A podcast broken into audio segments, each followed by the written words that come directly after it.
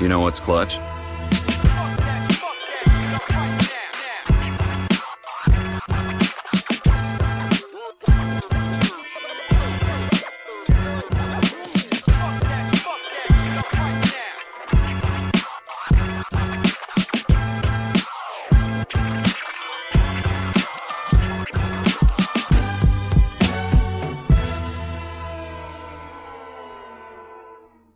Willkommen zu Klatsch, dem Podcast vom Crunchtime Blog.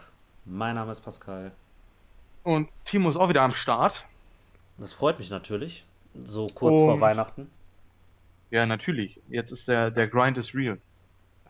Welcher Grind? Der Truthahn und Rinderbraten Grind oder?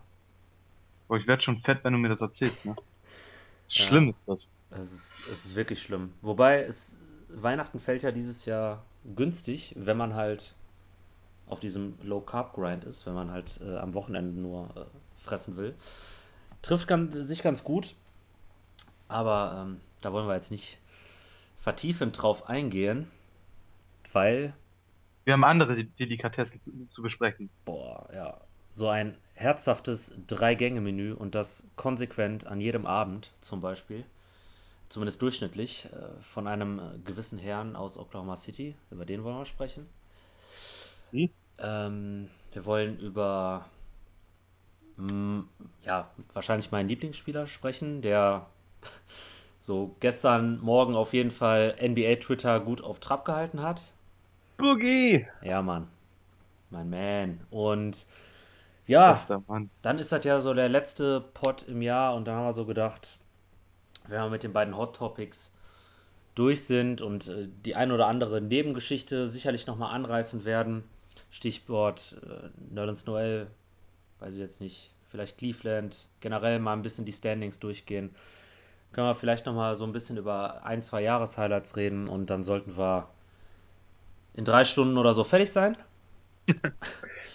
Und ja, dann einfach jetzt ohne weiteres Vorgeplänkel. Russell Westbrook, ich glaube, also ich finde es faszinierend, weil wir haben jetzt auch eben eine Dreiviertelstunde schon gequatscht und unter anderem über Russell und wir waren ja auch beides immer Leute, die in der Vergangenheit seine Leistung durchaus anerkannt haben, aber so der, der Liebesfunken ist halt auf uns nicht so wirklich übergegangen, möchte ich es mal behaupten. Ich weiß jetzt nicht, ob ich da für uns beide sprechen kann, aber Doch, doch. ja, es kam mir immer so vor. Und jetzt sitzen wir hier und Russell Westbrook ist im Grunde quasi eine, eine, eine One-Man-Show da in Oklahoma City, legt 31 Punkte auf, 10 Rebounds, 10 Assists. Das Problem daran ist, oder was heißt Problem?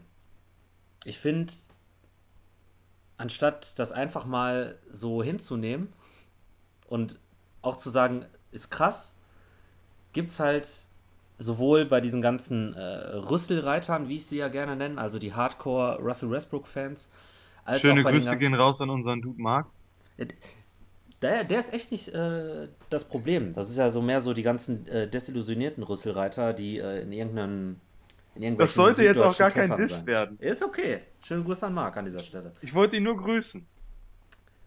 Was ich sagen wollte, die, ähm, die Rüsselreiter als auch diese ganzen, naja, Menschen, wenn es denn Menschen sind, daran zweifle ich ja manchmal, auf NBA.de, Twitter, was weiß ich, also wo die alle rumlaufen und halt eine Meinung haben zu Russell Westbrook, die ich im Grunde nicht nachvollziehen kann. Also kannst du irgendwie verstehen, warum dieser Spieler, der jetzt auch irgendwie das machen muss, was er muss und das auch weit von perfekt alles ist, Ja. warum der halt so viel ja, er ist, er ist halt kontrovers ohne Ende. äh, In die eine oder andere Richtung. Und es gibt halt kaum Leute, die sich wirklich zu 100% sachlich äh, mit ihm auseinandersetzen. Also es wird immer irgendwas reingeworfen, was meiner Meinung nach nicht hingehört. Ja, Russell ist kontrovers, du hast es gesagt. Ähm, und das ist wirklich so ein, so ein prädestinierter Kandidat für entweder du liebst ihn oder du hasst ihn. Und ähm, nee, verstehen kann ich es nicht wirklich, weil irgendwie viele Begründungen, seine Leistung schlecht zu reden, sind einfach absolut lächerlich. So, wenn, wenn du ein Triple-Double auflegst, ne, kannst du deinem Team nicht so schaden, dass äh, du das Team um, um den Sieg bringst. Ich will nicht sagen, dass er mit seinen, gerade mit seinen Leistungen von Downtown nicht auch mal das ein oder andere Spiel den Thunder gekostet hat. Aber wie viele Spiele hat er denen im Alleingang gewonnen? Jedes einzelne. So, eben. Also, man muss halt bei ihm auch mal ein bisschen differenzierter an das Ganze rangehen. Weil wir haben, du hast die Stats eben gesagt, das ist historisch. Wenn der das über das ganze Jahr hält, wie viele Jahre war es das letzte Mal, dass wir eine Statline von einem Triple-Double hatten? Genau, darauf wäre ich jetzt auch noch gerne ähm, ja, sprechen gekommen, was auch immer. Also äh, diese Triple-Double oder dieser, dieser Triple-Double äh, über eine Saison Mythos äh, gedöns, also Big O kommt da natürlich äh, Mhm. immer in die Konversation. Und das ist auch so eine Sache, die mich, die mich nervt, aber von Leuten, die wirklich äh, pro Russell Westbrook sind. Weil es war halt eine komplett andere Zeit und ich glaube, Big O war auch kein, ja, wie soll ich sagen, kein prototypischer Guard. Also er war für seine Zeit halt ein relativ großer und schwerer Spieler, Mhm. was Russell Westbrook jetzt nicht ist. So, er ist halt der Durchschnittsguard oder äh, hat ähm, bei seinen physischen Voraussetzungen her, ja, ist er wa- wahrscheinlich weit unter Durchschnitt. Wenn man sich auch mal so Monster wie, weiß ich nicht, Boogie oder so anguckt. Aber äh, warum muss man das eine mit dem anderen vergleichen? Das checke ich halt auch ein Stück weit nicht, ne? Also, Das gilt aber, finde ich, für beide Seiten, weil vielleicht nicht bei Russell in dem Fall, aber wenn wir jetzt mal ein bisschen in den Osten gucken, diese Vergleiche, zum Beispiel LeBron und MJ, mhm. die kommen meistens auch genau in solchen Situationen hoch. Da werden Vergleiche rangezogen von Leuten, die LeBron absolut hassen und Vergleiche rangezogen von Leuten, die absolut auf LeBrons Seite sind. Und ich finde bei Russell ist es so ein bisschen genau, genau das Gleiche. Wobei einfach jeglicher Vergleich Nonsens ist. Vielleicht weniger bei, bei LeBron und MJ, weil die einfach noch ein bisschen näher zusammenliegen, aber bei, bei Big O und Russell? Ich das meine, was willst du da, eben. das, das, das ist, so, wa- was willst du da vergleichen? Du kannst daran nichts vergleichen. Ich, Komplett unterschiedliche Spielertypen, die die Positionen, die sie bekleiden, komplett anders ausleben, in komplett anderen Zeiten. Ich meine, Weil Big wo O, willst, keine Dreierlinie, nix. Also, sorry, das war komplett anders, oder? Das, ja, eben, wo willst du da, wo willst du da eine Grenze ziehen? Wo willst du da einen richtigen Vergleich ziehen?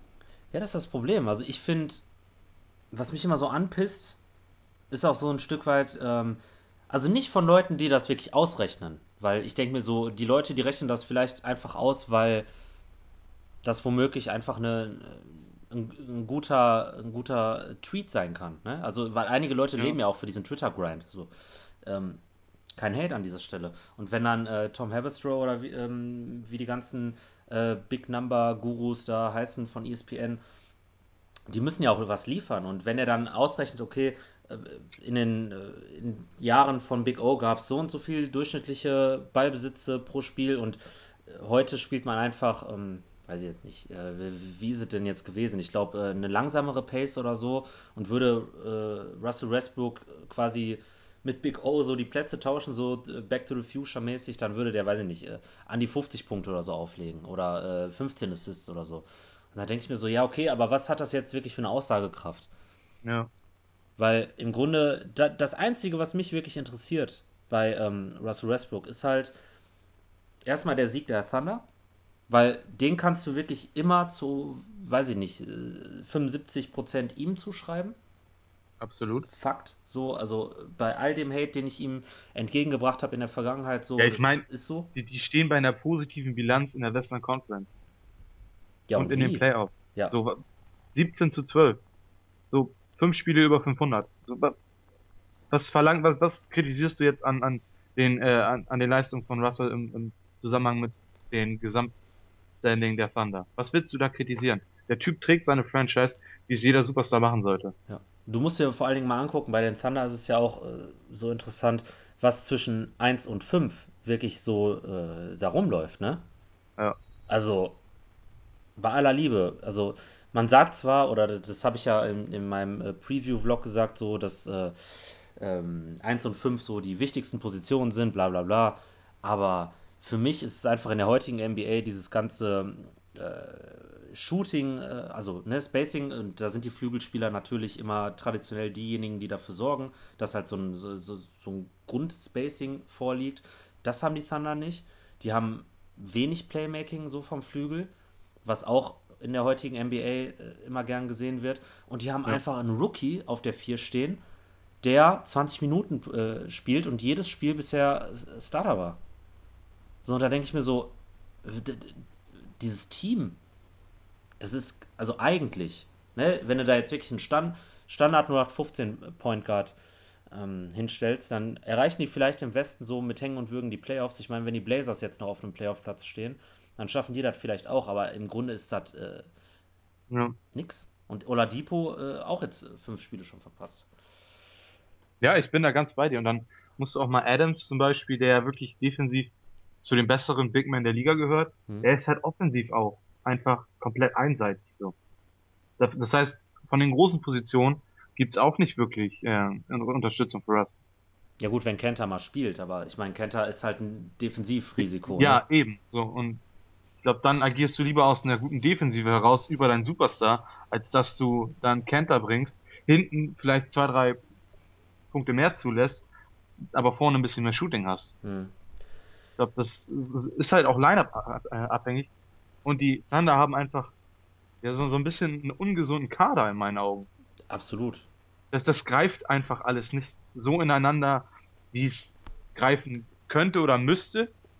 Aber dadurch, dass Russell einfach unmenschlich spielt, fällt es halt weniger auf, weil die Siege, der Rekord, der stimmt. Genau. Und das ist im Grunde so immer das, womit man immer argumentieren kann. Und auch dieses ganze Russell äh, Ego-Zocker, ich habe wirklich eben noch mal so äh, NBA Deutschland Kommentare durchgelesen und er hatte ja dieses 22 Assist Spiel und selbst da finden Leute wirklich noch so äh, Gründe, das wirklich zu ja. haten, weil weißt dann sagen die, es gab nur 28 Assists im kompletten Spiel. Dann sagen die, das, das, das, ist, das spricht Bände oder so, weißt du, so nach diesem Motto. So, ich mir ja, so, welche hä? Bände denn? Genau, das spricht genau ein Band, dass die keinen anderen vernünftigen Spielmacher haben. So, das und dass Russell einfach alles macht. Vom Playmaking, äh, Scoren, Rebounds. Ja klar, du kannst seine, seine Dreier, die können wir auch immer noch kritisieren. So, prozentual gesehen, zweitbester Wert der Karriere. So, du hast es aber vorhin in unserem Gespräch schon angerissen. Er nimmt halt auch, wie viel mehr? Fast doppelt so viel wie in der letzten Saison. Also wenn mich jetzt nicht alles täuscht. So. Das heißt, klar, du kannst immer irgendwas finden, wenn du immer, du findest immer ein Haar in der Suppe, wenn du kritisieren willst. So, du nee, würdest sorry, wahrscheinlich auch. Äh, ich muss eingrätschen, doppelt so viel wie sein Karrieredurchschnitt. So. Ja, oder so. So, du würdest auch bei den Warriors irgendwas finden, ähm, was nicht richtig passt, obwohl die überragend spielen wieder. Hm. So. Wenn, wenn du wirklich was finden willst, findest du was. Und das ist halt auch, ich will es jetzt echt nicht aufs, wieder auf typisch deutsch runterschrauben, aber irgendwo diese Neidgesellschaft, es ist halt immer noch präsent. Und das siehst du meiner Meinung nach in den Kommentaren, wie du das gerade gesagt hast, NBA Deutschland. So 22 ja. Assists. So weißt du, eine Woche davor wird äh, vermutlich Chris Paul gefeiert für sein 2020-Spiel ohne Turnover. Hm. Ja, zu Recht, ich meine. Ne? Ja, nein, du, ey, du weißt, ich Klar. liebe Chris Paul, no homo. So. Darum geht, was ich damit sagen will, ist einfach, Russell, wie du es eingangs gesagt hast, ist kontrovers. Und wenn du ihn nicht magst, dann findest du immer was. Und das meine ich mit so ein bisschen Neidgesellschaft. Mhm. Chris Paul hingegen, ja, klar, ist ein Dirty Player manchmal, aber im allgemeinen NBA-Blick, glaube ich, hat er schon ein positiveres Standing als Russell Westbrook. Klar. Und das, das findest du dann halt geiler, wenn der 20 Assists spielt. Aber auf der, auf der anderen Seite findest du es halt kacke, wenn Russell Westbrook 22 Assists spielt. Also, wir sind uns auf jeden Fall einig, dass Russell Westbrook so der Mann für die Thunder ist und im Grunde auch äh, das Team trägt und tragen muss. So, das, das, äh, ich glaube, darüber sind wir uns definitiv einig. Da gibt es auch eigentlich keine zwei Meinungen drüber. Nee, er wird dafür kritisiert, dass er das macht, was jeder vor der Saison erwartet hat. Genau. Dass er Monster-Nummern auflegt und sein Team trägt. Ähm, Shooting hast du angesprochen. Das ist ja immer so mein, mein Lieblingsdiss. Also wenn ich, wenn ich wirklich so den Boxscore öffne und ich sehe dann 1 von 10, 1 von 8. Ich glaube, ich habe auch irgendwie mal eine, eine, Statistik ausgekramt, wo ich mir die äh, Game Logs von äh, Russell angeguckt habe und irgendwie immer, wenn der über 8 Dreier in dieser Saison genommen hat, sind die Thunder halt äh, bei 500. Also schlechter als ihr eigentlicher Rekord. Äh, kann man mal einfach sacken lassen, weil ich denke mir so in engen Spielen zählt, zählt halt äh, jede Possession, auch wenn das abgedroschen ohne Ende klingt. Aber es ist ja nun mal so. Ja, klar. Und äh, ich glaube, dafür kann man ihn kritisieren, wobei das halt auch bei ihm, finde ich, so ist, dass er das äh, mal in einigen Spielen ganz gut im Griff hat, auch eine gute Balance hat und dann ja. wieder äh, Sachen erzwingen will. Das, was mich noch so ein bisschen stört, und das ist auch jetzt so ein bisschen Bleacher Report, NBA.de Kommentarniveau, hm. und ich kann es aber auch, denke ich mal, mit Videomaterial zur Not untermauern. Aber die Rebounds sind teilweise, teilweise sage ich jetzt, also ich finde, da sind bestimmt äh, 80% der Rebounds sind halt äh, Hustle und, und, und, und cool und gut und alles, aber wenn ich manchmal halt äh, Russell Westbrook sehe, und äh, er sagt ja Triple Doubles und so und MVP ist ihm alles scheißegal. Aber wenn ich dann so das Gefühl habe, okay, der hat jetzt da so acht Rebounds ne, und hat im Grunde schon ein Double-Double und sein Gegenspieler steht da in der Ecke und er geht so einen alibimäßigen Schritt halt auf ihn zu, macht kurz mal die Hand hoch, so dieses Kevin Love-Ding auch. Kevin Love war ja auch in Minnesota ja. immer so ein Experte darin. Ich hebe mal einmal kurz die Hand hoch, weißt du, aber dann orientiere ich mich direkt wieder zum Korb um den Rebound zu greifen. Ja, es ist, äh, ist keine große Kritik, weil ich denke mir so, gönn dir, aber Defense. Mh, hm, weißt, du, we mh. weißt du, woran mich das gerade erinnert? So dieses, dieses ähm, Rondo-Syndrom, als er noch bei den Celtics yeah. war, weißt du, als yeah. er den Rekord von, war das Stockton? Stockton, ja. Hinterher, äh, wem auch sonst? Blöde Frage. als er dem hinterher gerannt ist und wo er halt echt eigentlich eine freie Bahn zum Korb hat und trotzdem den Pass spielt. So, ja. so, so, ein bisschen daran erinnert mich das, weißt du? Also ich möchte nicht so um extrem, Gottes wollte sagen, okay. Nein, nein, auf gar keinen Fall, nein, auf gar keinen Fall, so. Aber so, das hat mich so ein bisschen daran erinnert, so mhm. dieser unbändige Wille, so diese, diese persönliche Statline weiter auszubauen, was ja eigentlich auch dem Team nicht schaden kann. Nur wenn du dann so ein bisschen die Defense vernachlässigst, du kannst halt nicht immer hoffen, dass der Ball wirklich auf den Ring klatscht. Ja. Ne? Also ist halt haben, so ein bisschen Gamble.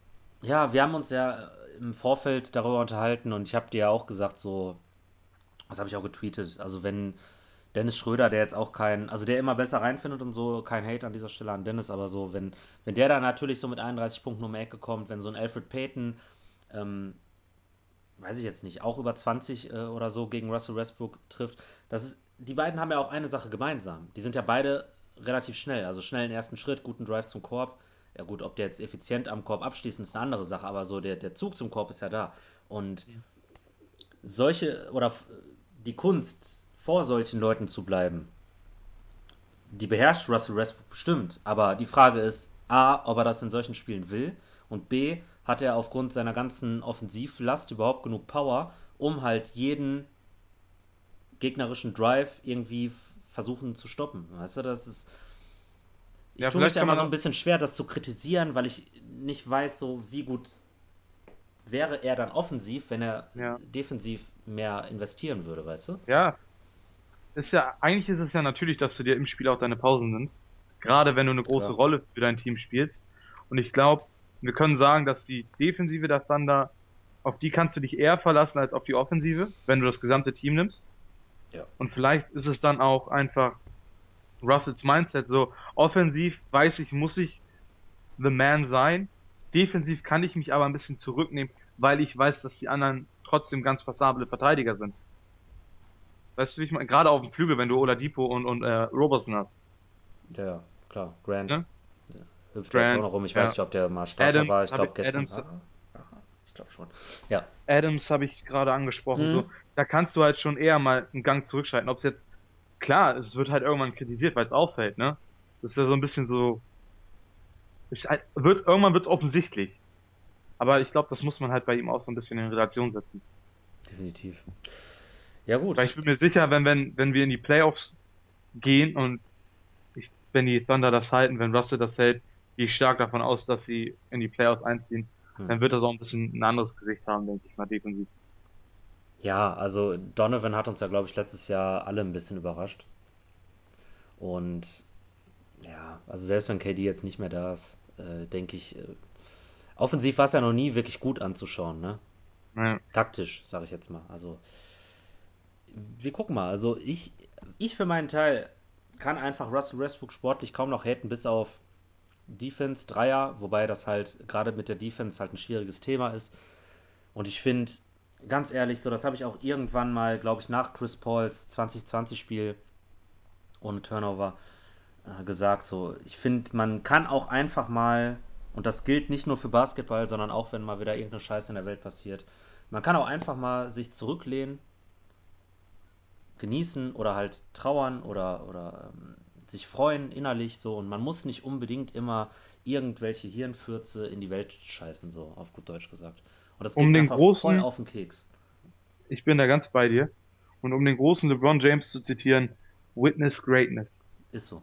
Weil wir haben eine goldene Zeit für Ja. Point Guards gerade. Also allein, dass wir Steph Curry, Chris Paul, Russell Westbrook alle zu einer Zeit Damien kannst du da offensiv auch noch mit reinnehmen. von mir aus. Also ich, ich habe jetzt überlegt, wen ich jetzt noch da reinwerfe. Kyrie. James Harden, Ja, James Harden ist nominell auch Point Guard, genau. Also es ist es ist die genießt. Dichte auf dieser, ja, in Einführungsstrichen Point Guard Position. Es ist einfach unfassbar. Ja. So, wann, wann gab's das zuletzt? Gab's das überhaupt schon mal in dieser Dichte Nicht, auf dass ich einer wüsste. Position? Nicht, dass ich wüsste, wie gesagt. Also es einfach mal irgendwie, so das geht auch irgendwie so ein bisschen an alle ähm, möchtegern Analytiker hier in Deutschland. Ja. Alter, genießt doch einfach mal das Spiel, mein Gott. Es ist immer noch zum, zum Entertainment da. Auch. Das ist nicht nur, nur weil ihr jetzt darüber schreibt, dass ihr alles immer haargenau auseinandernehmen müsst. Wo bleibt denn da der Spaß? Weißt du, ich guck meine, die Spiele immer noch, um, um ein geiles NBA-Spiel zu sehen, um, um geile Dunks zu sehen, Dreier, geile Pässe, so. Und dann irgendwann, klar, guckst du das auch mal etwas genauer an, aber ey, genieß doch einfach. Also selbst wenn, wenn, wenn ich hier sitze und sage, ich kann irgendetwas, was aus Oklahoma City kommt, genießen, dann könnt ihr das auch. Also ich glaube an euch, ihr schafft das. Ihr schafft das wirklich. Das kann ich übrigens so bestätigen. Also, der größte Hater der Oklahoma City Thunder hier in Deutschland ist gerade mit hier am Start und das bin ich nicht. Ja. Äh, O-Rating Also in 110 theoretischer übrigens, ne, bei Russell. Also so viel zum Thema, ähm, weiß ich nicht, äh, was man ihm vorwirft. Äh, zu hohe Turnover wirft man ihm auch vor. Okay, ist geschenkt. Äh, da sage ich gar nichts zu, weil das ist im Grunde Schwachsinn. Das ist part of the game, wenn du so oft den Ball in der Hand hast. So irgendeiner muss punkten und muss auch dementsprechend den, den Ball äh, abgeben. Vor allen Dingen ist auch die alte Leier, ne? Turnover ist nicht gleich Turnover. Ja, Das ist was anderes, wenn du dir den, den äh, Ball im Zweikampf klauen lässt, als wenn du ihn einfach ins Auswirfst. ja. Oder ein Offensivfoul. Oder Ja, oder ein Offensivfoul, genau. Und da ist ja Russell auch ein Kandidat für, wenn Mhm. er zum Korb zieht. Ich So, habe aber, also- haben wir, wir haben uns auch schon mal darüber unterhalten. Ich glaube, als, ähm, als Dennis Schröder in seiner Rookie-Saison oder so mal kritisiert worden ist, habe ich ja gesagt, im Grunde, wenn du, wenn du einen Ball, einen Dreier, brickst und du brickst einfach die ganze Zeit Dreier und die, die landen immer vorne auf dem Ring und äh, langer Rebound und du, du leitest somit den, den Fastbreak des Gegners schon ein.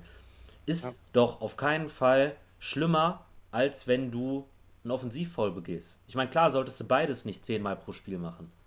Aber das ist ja auch so eine Sache. Guckt das Spiel und dann, wenn, wenn euch irgendjemand auf den, auf den Keks geht, wie mir zum Beispiel Rondo, dann könnt ihr von mir aus auch nochmal in die Zahlen reingucken und euren Augen.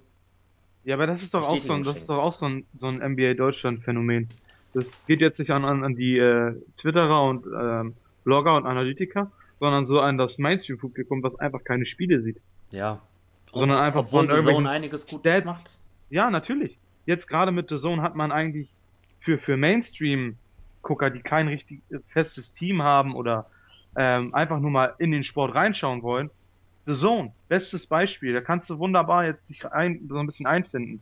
So, aber vom Prinzip her einfach, die Leute gucken zu wenig Spiele live, um überhaupt darüber urteilen zu können. Ja. Ich müsste die NBA mittlerweile verklagen, so viele Stunden Schlaf, wie sie mir geraubt haben.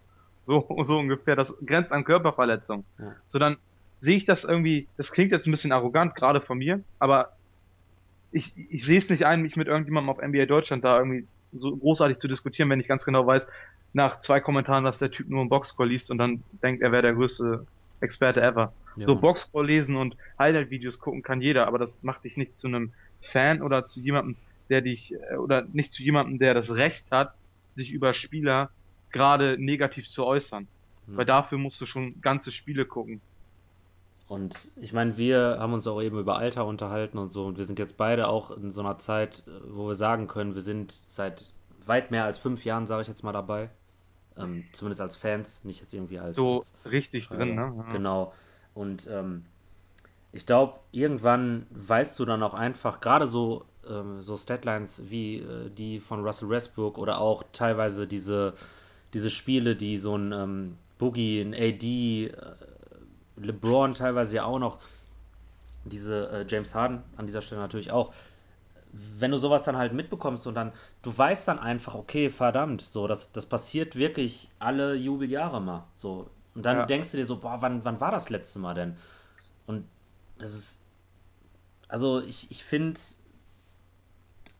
einige Sachen sollte man auch nicht als zu verständlich nehmen, nur weil jetzt gerade äh, auch äh, bei vielen Teams halt so ein Alleinunterhalter da ist. Also ich meine, äh, James Harden, AD, die ich ja angesprochen habe, die sind ja auch im Grunde ziemlich auf sich alleine gestellt, zumindest in manchen Spielen, wenn da Verletzungsnöte mal wieder Ja. im Team sind. Von daher einfach genießen so. Äh, mehr kann ich dazu eigentlich nicht sagen. Russell spielt äh, überdurchschnittlich effizient. Die Thunder haben einen guten Rekord und er macht das, was er tun muss. Und äh, es ist nicht perfekt, was natürlich auch die Zahlen suggerieren könnten. Aber mir geht's voll auf den Keks, dass ich immer noch äh, in die eine oder andere Richtung diese ganzen Extremisten habe. So, das ist wirklich irgendwie komisch. Ja, ich glaube, das, du hast es gerade gesagt, es ist nicht bei weitem nicht perfekt, aber es ist das, was, was nötig ist, um die Thunder am Leben zu halten. Ich glaube, damit kann man das ganze Russell-Thema auch für heute abschließen. Nein. MVP oder nicht? Spontan. Ich weiß, das haben wir nicht vorher besprochen, aber ist er dein MVP bisher? Boah. Ja, jetzt hast du mich so ein bisschen äh, ohne Verteidigung erwischt. Tja. Du kannst, sagen wir es so, du hast viele, viele Gründe, die dafür sprechen, aber mein persönlicher MVP wäre er noch nicht. Frag mich das in einem Monat nochmal und ich würde es vielleicht anders beantworten, aber im Moment habe ich noch einen Spieler, den ich vor ihm sehe. Ich nehme mich auch. Äh, also Top 3 auf jeden Fall. Ich wüsste Ja. nicht mal, ob, äh, ob Top 2, Ja, es ist halt, ja. aber so. ja wir ähm, müssen halt auch sagen, so, der Rekord spielt eine Rolle und wenn, Eben. ich habe drei Kandidaten im Kopf und da hat er halt immer noch die schlechtesten Karten. Spielen die alle im Westen oder hast du auch einen äh, aus dem Osten? Ich habe zwei im Westen, einen im Osten. Okay. Du, kann, du kannst natürlich, äh, ja, den im Osten kannst du theoretisch noch mit dem anderen aus dem Westen austauschen. Hm. Je nachdem, wie du das jetzt. Ne? Okay. Aber Ja, gut. ja, gut, dann- ist jetzt einfach zu wissen, wen ich jetzt im Osten habe. Ne? So viel, so viel Auswahl gibt's da nicht, Oh aber mein Gott. es ist auf jeden Fall nicht der, den ich vor der Saison gesagt habe, weil von dem bin ich mega enttäuscht. Das können wir am Ende vielleicht auch noch mal ein bisschen ansprechen. Können wir gerne machen bei unserem Jahresrückblick. So, dann würde ich sagen, gehen wir zu einem anderen West-Team. Habe ich ja eben schon angeteasert. Ja, Anmoderation, Hilfe. Das wird jetzt wieder schwierig, das relativ neutral rüberzubringen. Wir haben in Die Kings Sacramento, sind Sauhau. wir haben in Sacramento immer noch die Kings. Wie Ah. du eben sehr schön gesagt hast, äh, sind Ja, ich wollte jetzt mal nicht, dass du immer so der Hater bist. Also, die Kings sind einfach die katastrophalste Franchise, die wir in der NBA haben, so, period. Vermutlich, ja. Also, äh, mir fällt kein, kein anderer ein. Ich versuche es jetzt einfach mal für alle die, die es nicht mitbekommen haben, grob zu erzählen. Also in Sacramento ist man halt, glaube ich, auf mehreren Ebenen, also Management, Spieler, medienmäßig, äh, fanmäßig wahrscheinlich auch äh, enttäuscht über die letzten Jahre. Ähm, das spiegelt sich in mehreren Facetten halt wieder.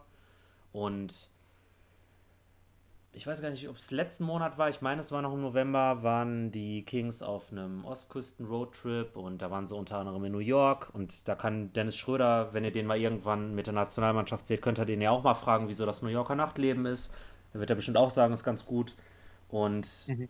ist halt für viele, sage ich jetzt mal, Dorf-Franchises, wobei ich glaube, in Atlanta ist ist die Party auch ganz gut, aber wir reden ja jetzt über Sacramento. Ist es halt immer ein Highlight, nach New York zu fahren. Ne? Und ähm, da bleibt es auch mal nicht aus, dass, dass man in den Club geht und als prominente Person, selbst im VIP-Bereich, ähm, passiert halt manchmal etwas, was nicht passieren sollte. Oder es wird einem etwas unterstellt. Und Rudy Gay und DeMarcus Cousins waren halt in, einer, in einem Vorfall äh, verwickelt. Ich glaube, die Details, die sind jetzt auch irrelevant, weil äh, es geht da um Strafverfahren und äh, ich glaube, bevor jetzt gleich wieder sich jeder eine Meinung bildet, so muss man jetzt nicht alles breitreten.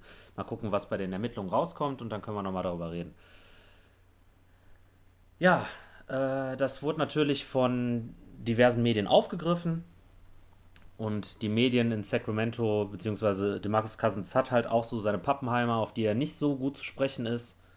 Ähm, ein, zwei Beatwriter von den Kings sind halt relativ kritisch in der Vergangenheit gewesen. Und einer davon hat jetzt gesagt, hör mal, DeMarcus, äh, da war ja auch noch irgendwie was im, äh, irgendwie in Florida mit deinem jüngeren Bruder Jalil. Da war ja auch irgendwie in, in, in einer Bar irgendwie was und hat quasi die alte Story nochmal aufgewärmt.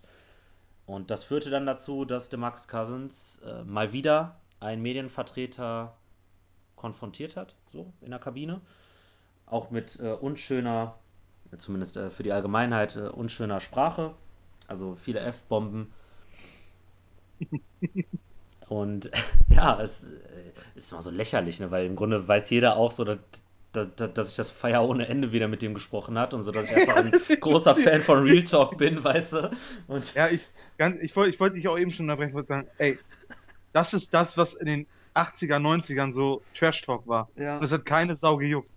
Und jetzt, weil jeder meint irgendwie so, ja, wir müssen eine gewisse Etikette wahren, weil Weltprodukt und bla bla bla, ja, müssen sich die Spieler aufführen, als wenn sie irgendwelche Maskottchen wären. Ey, das sind ganz normale Menschen. Und wenn die nach einem Back-to-Back in New York einfach mal einen Off-Day haben und in den Club gehen, so, daraus wird doch nur eine Nummer gemacht, weil es eben eine Person ist, ne, also jetzt Boogie, äh, mit, um die man leicht Geschichten schreiben kann. ja, Matt Barnes Weil ja er auch, halt, ne? Also ja, oder Matt beiden, Barnes. So, weil, weil, um die kannst du einfach Geschichten schnüren, weil du ganz genau weißt, die sind viel zu emotional, um die Klappe zu halten in solchen Situationen. ja, Und das ist einfach, das ist einfach eine gewisse Medienhetze mittlerweile. So, und ich finde es halt auch traurig, dass es nicht von Medien außerhalb Sacramentos kommt, sondern selbst von, von Reportern, die eigentlich für die Kings arbeiten, mehr oder weniger, dass da dann auch immer noch den Spielern irgendwelche Steine in den Weg gelegt werden. Vor und nach den Spielen so. hm. ja, also wie dem auch sei, ne? Das ist halt, äh, ich meine, über das Portland-Spiel können wir ja gleich nochmal sprechen, aber so, das ist jetzt so, denke ich mal, die, ja, die Geschichte gewesen, die wieder DeMarcus Cousins in aller Munde gebracht hat, weil es reicht ja nun mal nicht als äh, Big Man 29 Punkte und 10 Rebounds bei äh, sehr effizienten Quoten ähm, aufzulegen, um im Gespräch zu bleiben. Da muss halt wieder irgendein Typ ankommen oder äh, muss irgendwie was äh, Snitch-mäßig aufnehmen, so wie, wie er einmal sagt, fuck you. Oder äh, lass, lass meinen Bruder da raus, du, du Lappen. Äh, Ich muss auch ganz ne? ehrlich sagen, ne? Das Und ich habe von der Geschichte nichts mitbekommen, weil ich einfach mittlerweile versuche, so diesem Gossip-Scheiß einfach aus dem Weg zu gehen. Weil da reg ich mich nur auf, weil ich meistens sowieso auf der Seite des Spielers bin. Ich auch. Ich habe das mit äh, Jalil in äh, Florida gar nicht mitbekommen. Nee, ich ich auch. nicht. Ich auch. Das als, hast du jetzt gerade erwähnt, das habe ich jetzt zum ersten Mal gehört. Von dem anderen Vorfall, das habe ich mir dann natürlich angesehen, nachdem du es gestern erwähnt hast, dass wir darüber reden wollen, weil es ist völlig an mir vorbeigegangen. Weil es ist einfach so unnötig, ne? Ja. So bei Matt Barnes, das, was da zuletzt geschehen ist, so Hand gegen Frau erheben und so, ist, ist scheiße, geht gar nicht, aber Boogie ist halt, weiß ich auch nicht. Ja, er Boogie war ja angeblich nur dabei. Also im Grunde werden beide dazu befragt. Ne? Und Ja. äh, auch hier äh, Hand gegen Frau äh, erheben da in, in, in New York. Keine Ahnung, was da dran sein soll. Ich mache mir halt nicht gerne ein Urteil so im Vorfeld. Boogie hat ja ein großes Problem. Er ist zu emotional. Ja. Das ist ja, das ist das große Problem, was die Marcus Cousins hat. Sei es auf dem Feld oder neben dem Feld. Du kannst ihn halt, wenn du weißt, welche Knöpfe du drücken musst, ganz leicht aus der Fassung bringen. Und das nutzen natürlich so eine, so eine Reporter aus, die ihre Storylines schreiben müssen. Das nutzen aber auch Gegenspieler aus. So, Grüße gehen raus an, an, wie heißt der Vogel noch? Myers Leonard? Myers Leonard, genau, hier, ähm, 20 Minuten 0 Punkte, kriegt 55 vom Boogie und macht die Fresse auf nach dem Spiel. So, also das macht mich wirklich, das macht mich wirklich wütend, weil er, normalerweise sind immer noch Kollegen, ne, liefert ihn da vor den Medien voll ans Messer. Ja. Ah, So, was, was ist das? Was, was ist das bitte? Also wie kannst du so snitchen? Dass die beiden eine Rivalität haben, finde ich geil. So, das haben wir, ich meine, klar, die Marcus ist ein All-Star und Myers Leonard ist halt ein Rollenspieler. So. Ist halt nicht unbedingt das, was du als Rivalität sehen möchtest. Du möchtest halt zwei Superstars sehen, Hm. die, ne? Aber es ist doch geil, dass wir sowas wieder haben, aber da musst du nicht so eine Snitch-Moves bringen. Vor allen Dingen, das war ja alles aus der Emotion heraus. Ja. So, also, Okay, jetzt reden wir doch schon über das Portland-Spiel. Wunderbar. ja, weil mich das, weil mich das Ja, mich wirklich auch. richtig aufregt. So. Ich habe mich Ah. auch gestern die ganze Zeit, nachdem ich das gesehen habe, ey, ich habe Boogie so gefeiert für das Interview nach dem Spiel, Ja, ne? Mann. als er noch auf dem Court stand. Ich habe das so gefeiert. Ich meine, er hat nicht viel mehr gesagt, als dass es ridiculous ist, 28 Mal. Aber jeder wusste seinen Punkt, den er meinte. Und das ging an alle, die ihn in den letzten Wochen und Monaten Scheiß ans Bein gewünscht haben. So. Und ich fand das gut. Das ist, das ist einfach real. Jeder wird auch immer Realness haben. Ja. So, bitteschön. Da habt ihr das. Ah, Okay, Nicht- er war, er war, glaube ich, nicht die ganze Zeit real. Also ich hattest du das Gefühl, dass äh, das, das Mouthpiece ist ihm aus dem Mund gefallen? Das ist ihm nicht aus dem Mund gefallen. Ja, also, also ich meine, das hat er äh, gesagt, das- das- musste er auch, aber Die ne? Dinger, die Dinger sind ja, das sind ja keine 0815 Dinger. Ja. Das sind ja, das sind ja für deine Zähne. Und um die raus, Mann, wenn die reden wollen, siehst du doch immer wieder, wenn sie sich mit dem Ref anlegen, dann muss sie, müssen sie erstmal das, das Mundstück rausnehmen, damit da überhaupt irgendwas Verständliches rauskommt. Genau. So, also ich sag mal so, es waren kein Spucken, aber Boogie hat es einfach so hingenommen, weil er hat ja nicht mal versucht, es aufzufangen. Und wer möchte bitte, dass sein Mundstück auf dem Boden landet? Da habe ich mich auch gefragt. Ne? Ich so, okay. Also, So, er hat das Volk, er hat es wahrscheinlich gemerkt, dass es rausfliegt, Ja. hat aber sich so gedacht, in, der, in dem Moment einfach, fuck it, Ja. lass einfach. Und, ne, so, also ich will jetzt nicht sagen, dass er gespuckt hat, also das ist mega übertrieben, dass man ihm jetzt unterstellen möchte, dass er das mit Absicht irgendwo in die Nähe gespuckt hat. Ich fand's halt so geil, dass es dann auch fast genau vor die Füße von Myers Leonard fällt, ne. ja. Das fand ich halt auch schon wieder. Es, es, es passt einfach zu der ganzen Sache um Boogie. Das hat halt nochmal echt das i-Tüpfelchen draufgesetzt. Weil dadurch hat ja jeder gedacht, so, es war mit Absicht. Und das sieht von hinten auch so aus, als wenn er es spuckt. Hm. Aber von vorne, glaube ich, gab es ja auch Aufnahmen, relativiert das so ein bisschen das. Ich glaube, das ist eher so, wie wir das denken, dass er gemerkt hat, dass es rausfliegt und ihm das aber in dem Moment scheißegal war. Äh, ja. Das Ding ist, ich weiß einfach, also die Sache mit den Medien, äh, Dave Jörger hat sich hinter ihn gestellt, mehr oder weniger. Und Dave Jörger habe ich auch, auch mal irgendwann gesagt, ich habe nicht so das Gefühl, dass es irgendwie ein äh, Arschkriecher oder ein äh, Ja-Sager oder äh, ein Schönreder ist, so. Und äh, er hat sich da eigentlich relativ klar positioniert und äh, Boogie wusste das auch zu schätzen. Und ähm, die Kings haben ihm halt trotzdem, ähm, ja, eine Geldstrafe aufgedrückt. Keine Ahnung, wie, wie hoch die war. äh, Das Ich glaube ist- 15.000. ja gut, es ist, ist für ihn jetzt ein Tropfen auf dem heißen Stein, aber ist natürlich äh, meiner Meinung nach auch ein, ein komisches Zeichen von einer Franchise. Ich muss sagen, also de, den Artikel, um den es jetzt wirklich ging und die, die Passagen, um die es ging, ne, mit diesem äh, Jalil und äh, Club und weiß ich nicht. Ich fand das jetzt auch nicht schlimm. Aber wenn, wenn zwei Leute eine Vorgeschichte haben, ne, das siehst du ja auch an mir. Wenn ich jetzt irgendein, äh, Hampel, mit irgendeinem Hampelmann auf Twitter eine Vorgeschichte habe und der tweetet, keine Ahnung, äh, die Philadelphia 76ers äh, haben äh, irgendwas. So irgendwas Positives über diese, diese Franchise. Außer, äh, wenn das nicht mit MB zu tun hat, ne? Wenn irgendwas dann äh, ist, dann, dann sage ich auch, so, du, du Esel, halt die Klappe. Also ich denke mir das so, weil ich lege nicht mehr wirklich auf äh, Wert auf Kontakt mit irgendjemandem hier in dieser Szene. Ich habe ich hab so dumm gelacht übrigens, weil ich ganz genau weiß, wen er meint. Ja, Also ich mir, mir ist jetzt, ich hätte jetzt auch Thunder sagen können, oder, aber mit dem habe ich keine große Vorgeschichte. Ist ja egal. Hier wird nicht gelästert jetzt. Ähm, Nö. Weißt du, klar, Ah, ich, ich, ich weiß dann ja, was das, was das für ein Gefühl ist. So, und ich weiß auch gar nicht mehr, wann dieses äh, Interview zustande gekommen ist, ob es nach einer Niederlage, nach einem Sieg war. Aber ist egal, so, du bist einfach auf Adrenalin so. so wenn, wenn du auf dem, auf dem Court auch die ganze Zeit irgendwie Trash talken musstest und du, du hast Scheiße drauf. Ich merke das an mir so, wenn ich, wenn ich Hunger habe, so, ich, ich pump jeden an. So, ich bin jetzt auch am vierten Tag Low Carb, also wenn ich gleich nochmal lauter werde, liegt das daran. So, Boogie hatte vielleicht auch, weiß ich nicht, ist, ist doch nur ein Mensch. Und wenn er sagt, Alter, fuck you, lass meinen Bruder da raus mit den alten Kamellen, wo ist denn das Problem? Ich finde immer, das ist immer so eine, so, eine, so eine einseitige Beziehung. Die Sportler müssen professionell sein, aber ich finde auch die Medien. Ist egal, mit wem du redest, ob du mit einem Politiker redest oder irgendjemanden. Wenn du irgendwo bist und du bist darauf angewiesen, dass irgendjemand dir etwas erzählt, dann musst du mit den Sachen, die du veröffentlichst, aber auch dafür sorgen, dass diese Person dir Sachen erzählen will.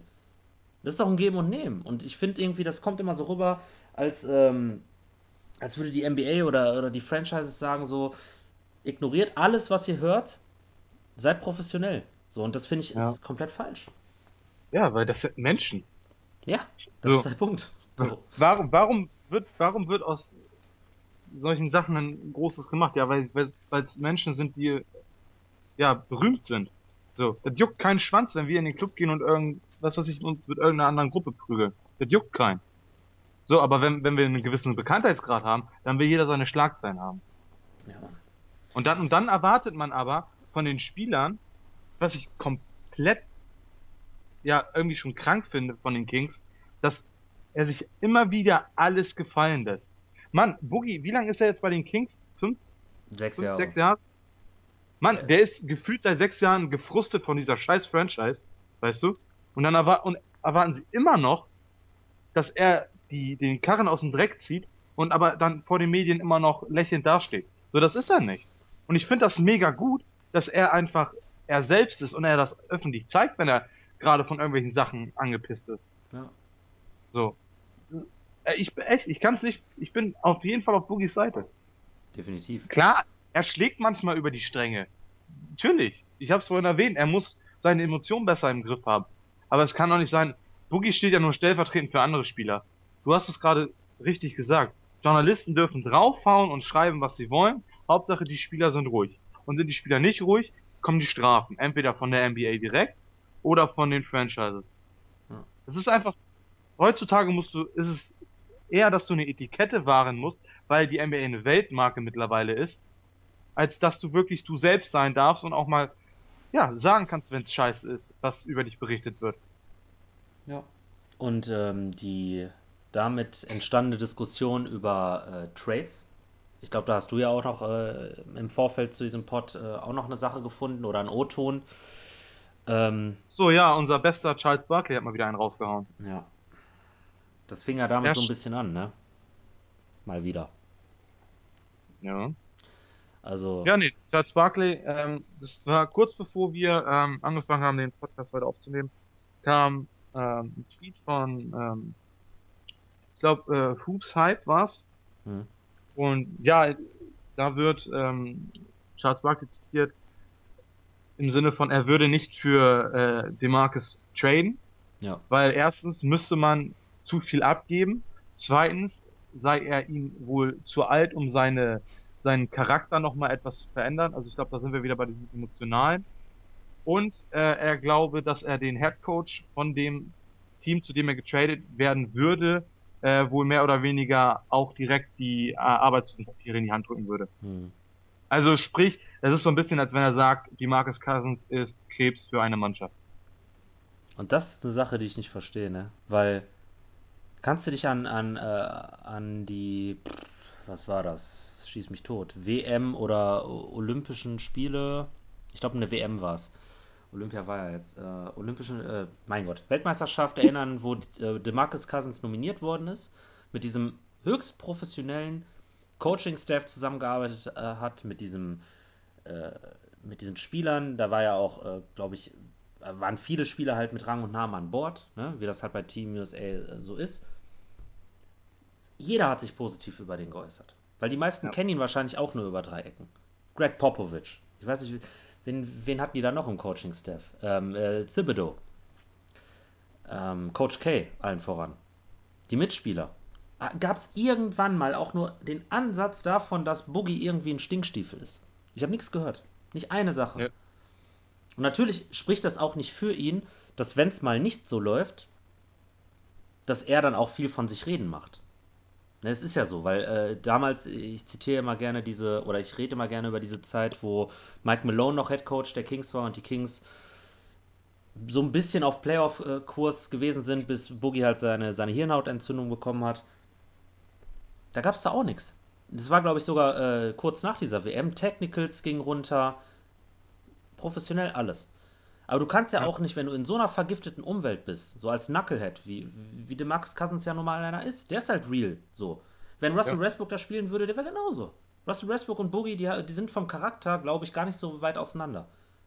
Umgang mit Wobei Medien. Boogie den besseren Kleidungsstil hat. Ja, natürlich. Boogie ist äh, generell ein viel schönerer Mensch, nur Homo. Ähm, ja, weißt du, also ich finde, es gibt einfach nicht nur so die Faktoren, so, das ist jetzt so. Und Boogie ist einfach auch erst 26 Jahre. So, ich bin Ich habe ohne ein Scheiß bisschen älter, nur mit gestern, 26 war ich auch noch anders. So.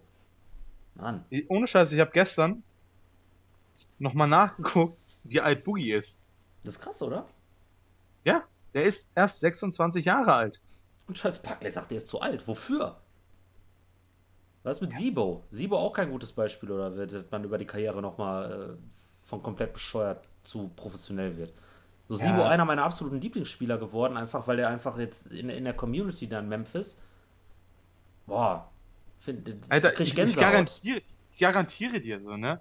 Wenn die Marcus Cousins in eine Franchise kommt, in der es normal abläuft, nur normal abläuft, Ja, du wirst nichts von Eskapaden mehr hören. Wenn doch, dann, dann meinetwegen können alle, die ihn immer kritisiert haben, aufschreien, wie sie wollen. Dann ist es egal. Weil dann haben sie ja anscheinend recht gehabt. Aber, ey, wie wird, du kannst, der braucht eine faire Chance in der NBA. Und Ja. ich bin der Meinung, die kriegt er in Sacramento einfach nicht mehr. Weil diese Franchise, ey, da weiß der eine nicht, was der andere macht. Das ist von Kopf bis Fuß einfach, guck dir mal das Team an. Wie viele Picks stecken da drin, die einfach komplett in die Hose gegangen sind. Von Ja. guten Positionen im Ja. Draft. ich, ich wollte es äh, ansprechen, war. Ja, so, was, was Das ist, ist- das? Ey, dass Boogie keinen Bock mehr hat. Ich, ich frage mich bis heute noch, was ihn geritten hat, damals den Vertrag zu unterschreiben. Aber Ja, wenn er gut. nicht getradet, wenn er nicht getradet wird, Hm. hoffe ich ja, dass er nicht auf die Idee kommt, dem Geld wegen weiter in Sacramento zu spielen, weil das ist, glaube ich, echt der Tod für seine Ich NBA-Karriere. wollte gerade sagen, also ich meine, wenn sie es jetzt noch nicht geschafft haben, äh, in, in die Playoffs zu kommen, boah, also, Was willst du denn da auch noch machen? weiß ich nicht. So, du siehst, die können ja nicht mal richtig die Rookies draften. Ja, aber Dude, alles, so auch der, der Aflalo, der jetzt ähm, dahin gekommen ist. Und keine Ahnung, ob es jetzt ein Problem mit Jörger ist, weil Jörger halt, wie gesagt, auch nicht wahrscheinlich der einfachste Mensch ist. So, Aflalo, äh, seine, seine Rolle reduziert sich und der hat gar keinen Bock mehr. So straight up. Der, der, der, der, will nicht aufstehen, wenn, wenn seine Nummer gezogen wird. Und suggeriert der ist Welt, halt ich habe das keinen Bock halt- mehr. Das ist unprofessionell as hell. Ja, gut, klar. Aber, das ist halt auch so ein Beispiel dafür, was alles in dieser Franchise falsch läuft. Ja, und Weil ich habe Aflado als als ähm, positiven Einfluss für eine Mannschaft in Erinnerung. Sei es jetzt ähm, bei Denver hat es glaube ich angefangen, ne? Ja, Denver und äh, dann war, wenn Or- ich da kurz äh, zwischen, Orlando, ne? genau, zwischengrätschen darf, weil äh, damals, als ich das noch hier mit Sebastian Seidel gemacht habe, haben wir über die Top 5 äh, Shooting Guards gesprochen und da hatte ich den, glaube ich, sogar drin, als der bei Orlando ähm, über 20 Punkte oder was aufgelegt hat. Also Schöne Grüße an Sebastian an dieser Stelle. Ähm, ja, absolut. definitiv. Ich habe, ähm, ich war auch, ja, schon Fan von Aflalo, weil er war halt auch so ein bisschen so vor ein paar Jahren schon so eine so eine ja Light-Version, sagen wir es mal so, eines Clay Thompson, finde ich. Ja, der, Also vom- äh, vom- vom- 3D, vom- ja, ja, ja. Ja, so, weißt du? Ja, Klar, äh, heute ist Clay natürlich weit, weit über ihm und auch mehr als nur ein 3D-Spieler. So davon mal ganz ab. Das sollte jetzt gar nicht irgendwie Disrespect in Richtung Clay sein, sondern weißt du, so, so, ein, so ein kleiner Vorreiter. Und ich war auch echt Fan von ihm. Und ich habe mir auch so ein, zwei Dokus, gibt's ja, kannst du auf YouTube immer mal so ein bisschen gucken. Gibt's ja Dokus über NBA-Spieler und da habe ich mir auch mal was von Aflalo angeguckt. Ey, das ist ein richtig gechillter Zeitgenosse, der für das Spiel lebt. Und ich kann mir nicht vorstellen, äh, dass der einfach ohne Grund da so eine Null-Bock-Einstellung auf einmal hat. Ja. So, Was ich aber auch nicht gutheißen will, dass er sich einfach dem äh, Coach verweigert, weil das kannst du halt auch nicht machen, ne? Ne. Rudy Gay ist ja auch, also wenn der George Karl begrüßt und sagt, äh, Welcome to Basketball Hell, ist krass, schön, ne? ist schön. Ich meine, auch bei ihm muss man sagen, er hat ja auch einen äh, Vertrag da unterschrieben. Äh, Glaube ich, kurz davor. Also irgendwann hat er ja mal eine Extension äh, bei den Kings unterschrieben. Weiß ich jetzt auch nicht so, ob ich das alles so cool finde, dann, wenn er sowas sagt, aber ey, das, das stinkt von Kopf bis Fuß. Und Ja, aber ähm, das sind ja halt so, ohne die jetzt alle unnötig in Schutz zu nehmen, das sind erwachsene Männer und solche Sachen gehören sich einfach nicht. Das, nein, das, klar. das mal, aber ey, er spricht halt Bände, wenn du das über so eine, ich nehme da, ich weiß, ich bin Heat-Fan, bla bla bla, ich nehme aber immer gerne Miami, wenn du jetzt nicht gerade Superstar bist, weil da überschlägst du dich irgendwann anscheinend mit Pat Riley, Hm. sei es LeBron, sei es D-Wade oder auch Shaq, wobei das wird ja heute Nacht hoffentlich begraben, endgültig. Ja. Ähm, aber so wenn du so, ein- so ein Spieler bist wie Rudy Gay, so ich glaube, wenn du in einer Franchise wie zum Beispiel Miami, da hast du, glaube ich, nicht so eine negativen Worte, weil da stehen die Spieler halt immer noch im Vordergrund. Du versuchst, die Spieler auf das bestmögliche Level zu bringen, weißt du? Hm. Und das sehe ich in Sacramento nicht. Das definitiv. Ich meine, da muss man Weil, sich ja wirklich nur mal die Rookies angucken der letzten Jahre. ja, ne? spielen die überhaupt? Ja, Ben McLemore ist ähm, gut. Jetzt mittlerweile kann man auch sagen, so irgendwann reicht auch, ne? Ähm, Ja, der hat doch irgendwann sein Pulver verschossen, ne? Und richtig. das sagt Äh, jemand, der Fan war. äh, immer noch. Also ich, ich glaube immer noch daran, dass wenn Ja, er klar, wirklich mal woanders spielt, dass er zumindest ein guck mal, anständiger. du, du, du sagst es, woanders spielt. Ja, ich Ja, meine, wie viele Coaches hatte der? weg. Drei? Ich glaube, drei Coaches jetzt auch in seiner Karriere. Ist halt äh, keine Konstanz. Mal gucken, vielleicht kriegt Jörger ihn noch irgendwie hin. Aber äh, auch ein äh, Willie Corley Stein, ne? Ich meine, äh, welcher Pick war das? Weiß ich nicht mehr. Fünf, sechs, sieben oder so? Ja. Sechs. Ähm, äh, Papagiannis, wo auch äh, Boogie ja äh, ganz zufällig zu diesem Zeitpunkt ein, ein, ein, ein Tweet Richtung Gott rausgehauen hat, dass er, äh, dass er ein bisschen Stärke braucht. Was natürlich nicht auf den äh, Draftpick von äh, Papagiannis Nein, bezogen war. hatte gar Ähm, ja, Lavissière, ich meine, äh, ne, ist, äh, glaube ich, Second Rounder gewesen. War klar, dass das halt ein Projekt wird, aber ansonsten auch, also es ist, ich, ich gucke hier immer so rein und denke mir so, ne, gar nicht. Also Darren Collison ist, glaube ich, so der einzige Spieler in den letzten Jahren wirklich so gewesen, der äh, bei den Kings war und dann einigermaßen lief es dann so sportlich. So würde ich jetzt mal behaupten, neben Boogie. Rudy Gay war, hatte, hat auch immer so seine Phasen, aber ansonsten ist es halt, oh Gott im Himmel, ey. Hm. Ja, ey, wir kommen halt nicht darum weg, diese Franchise zu dissen, ne? Nein, aber es Aber es ist ist, einfach so. Es ist halt bezeichnend, dass, es ist ja nicht nur Boogie, was wir damit sagen wollten, es sind ja mehrere Spieler, von denen du normalerweise Professionalität gewohnt bist, dass die solche Aussätze haben. ja, Und natürlich hat das auch was mit dem eigenen Kopf zu tun, aber es ist halt schon offensichtlich, dass es alles in Sacramento passiert. voll. Äh, würdest du, also, würdest du behaupten, dass Boogie bis zu seinem Auslaufen des Vertrages halt in Sacramento bleibt? Also würdest was würdest du dem für eine Chance geben? Obwohl ich hoffe es nicht, ne? Ja. Ich glaube, es ist so eine, so eine 50-50-Sache. Ich glaube, wenn da irgendwie ein Knall in irgendeine Richtung passiert, dann, ist halt schwer, ne? Find mal jetzt einen Abnehmer. Ja, wäre ich bei meiner Folgefrage. Wo würdest du ihn denn gerne sehen? Außer Miami. Arsch. Das höre ich öfter in Ähm, letzter Zeit. Ja, weiß ich nicht, was habe ich mir, ich habe mir das aufgeschrieben. So, was mir immer als erstes in den Sinn kommt, oder kam vor dem Sommer, war halt, ähm, wie wär's mit Boston? Hm. Die haben jetzt aber Al Horford. Ja gut, Boogie spielt jetzt auch teilweise vier, viereinhalb. Also das, Ja, aber dann hast du ja gar keinen wirklichen Center, weil Horford ist ja auch nicht wirklich Center. nee, nee, aber die Also wenn wir jetzt, Rebound-Problematik hat. Ja, okay, okay, ich, ich wenn wir, wenn wir verstehe, so verstehe, was old, du meinst. weißt du? Wenn wir jetzt oldschool denken, ich weiß, so Position ist nicht mehr alles, ist ein bisschen verschwommen, aber vom Prinzip her. Fände ich halt immer noch interessant, sehe ich nur nicht mehr als so wahrscheinlich durch die Verpflichtung von Al Horford, weil ich glaube, man hat da so ein bisschen einen Zwischenweg gefunden, dass man einen ähnlichen Spielertyp holt, weil das Interesse an Boogie war ja da. Ja. Jetzt hat man aber Al Horford geholt zu, wie ich finde, guten Konditionen und man hat halt keine Picks abgegeben und hat, kann halt immer noch für einen anderen zukünftigen großen Trade oder halt wirklich über die, über den Draft nochmal nächstes Jahr so ein bisschen arbeiten, weißt du? Zwischeneinwurf, Leute, die sich über Al Horfords Rebounding aufregen, die hätten vielleicht mal auch ein paar Hawks-Spiele äh, gucken so, äh, sollen, weil das ist jetzt nicht so, dass Al Horford äh, seit seinem Celtics-Debüt aufgehört hat zu rebounden. So, das war einfach nie richtig vorhanden. Also hört damit auf, macht euch nicht selbst lächerlich. Erzähl weiter. Wo war ich denn? Jetzt hast du Äh, mich ja, sorry, du Boston, dann wolltest du Nee, vielleicht eine andere. Ja, so, ähm, ja, Miami darf ich ja jetzt nicht, Ne, ihr habt aber Miami ist halt auch, ist, ja, ich gebe zwei Whitesides für einen Cousins. Aber glaubst du wirklich, dass diese ganzen ich glaube, irgendeiner, äh, irgendeiner wurde ja auch mal zitiert, irgendein Rival GM, wie die ja immer zitiert werden dann von irgendwelchen Quellen. Ob es die wirklich gibt, weiß ja keiner. Äh, ein Rival Ja, GM wurde ja mal zitiert, so nach dem Motto: Ich hätte DeMarcus Cousins nicht gerne im Umfeld meiner jungen Spieler. Wird ein bisschen zu äh, irgendeinem Colangelo äh, aus Philadelphia passen, so eine Aussage natürlich, aber ähm, ja, ich weiß jetzt halt nicht, ob es dem wirklich gegeben hat. Aber glaubst du wirklich, dass das so schlimm ist? nee, Das ist so, glaube ich nicht. Ich glaube, Boogie ist so ein bisschen, ich, ich stelle mir Boogie so ein bisschen so wie der, wie der große Bruder vor. Ich glaube nicht, dass der für, für junge Spieler irgendwie schlecht wäre.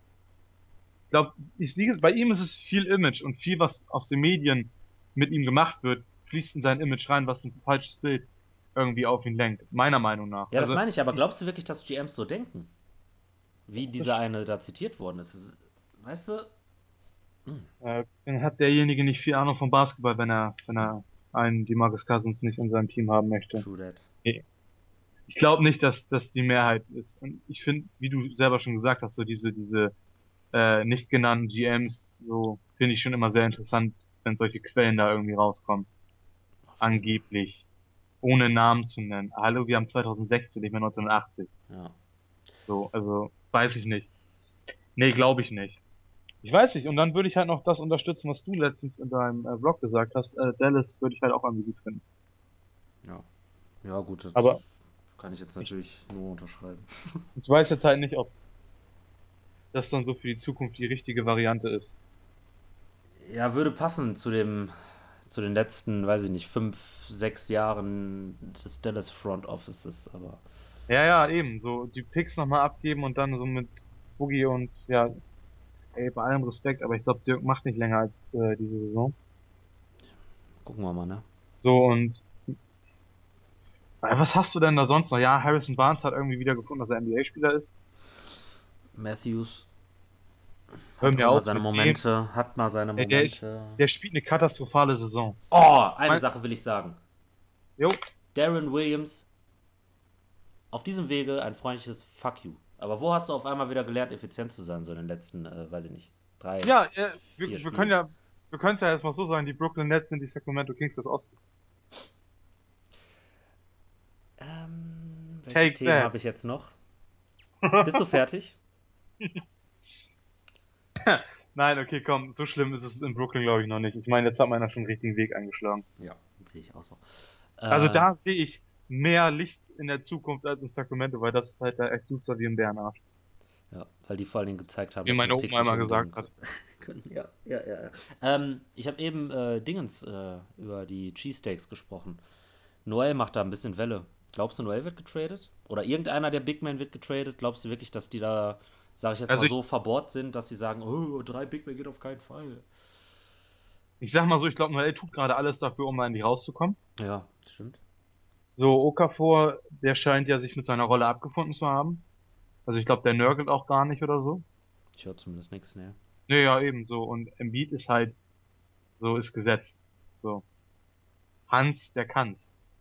Ähm, ja, ich würde es mir auch von Noel wünschen, dass er da rauskommt. Weil ich glaube, ihm wird im Moment viel, viel Schlechtes getan. Durch seine Null-Bock-Einstellung ist ja auch wieder dasselbe, fast wie bei Boogie. Hm. Projiziert er halt nach außen und kriegt dann dafür drauf. Aber so einige äh, Sixers-Fans finde ich so ein bisschen. Ich weiß noch, als die äh, Future Defensive Player of the Year geschrien haben. Ja, So jetzt, weil er einfach nur unzufrieden ist, kriegt er von allen Seiten drauf, von wegen, er wäre ja sowieso ein Bust und sowas. Da könnte ich schon wieder das Kotzen kriegen. So, das ist ein talentierter Junge. Klar, offensiv ist er halt ungefähr so beschlagen wie ich, aber defensiv ist er halt immer noch, meiner Meinung nach, kann der richtig großer werden. Hat jetzt viel mit Verletzungen zu, äh, ähm, zu tun gehabt, aber ist halt auch ein Athlet, ne? Mhm. So, und ich glaube, der würde in einem Team, was ich so gedacht habe, der würde halt perfekt meiner Meinung nach zu, äh, zu Cleveland passen irgendwie. Hm. Fände ich jetzt interessant. Perfekt ist vielleicht ein bisschen übertrieben. Ich würde es halt interessant finden, aber das ist halt auch die Frage, was wäre Cleveland bereit abzugeben, was möchte Philly haben? Ich meine, klar, Picks, aber so ganz ohne Gegenwert, glaube ich, geht's dann doch nicht. Dann musst du halt auch wieder bei den Cavs gucken, inwieweit du den Kader, da, dass du da ein Stück rausnehmen kannst. Schwierig, ähm, aber allgemein, dass du, wenn, wenn du ihn wirklich traden willst, findest du einen Abnehmer für ihn, glaube ich. Ja. Ich weiß nicht, was Ja. wird von, von Minnesota halten? Jetzt überlege ich. Also du meinst quasi, dass das, äh, dass wenn, wenn Towns so quasi so spielen würde wie Boogie in Sacramento, also nominell halt äh, Forward, also jetzt Bo Boxscore gedacht, ne?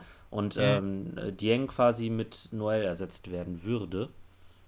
So äh, verstehe ich das richtig? Oder wäre Dieng Ja, dann so, immer noch da? ist halt jetzt die Frage, ne? Weil Dieng und Noel für, in der Defensive, das wäre krass. Also wenn du unbedingt einen Stopp defensiv brauchst. Gut, also Minnesota wäre eine Option. Cleveland hast du schon angerissen. Wie hältst, äh, du hältst es ja so ein bisschen mit den Cavs, beziehungsweise sind ja beide ähm, ausgewiesene LeBron-Fans.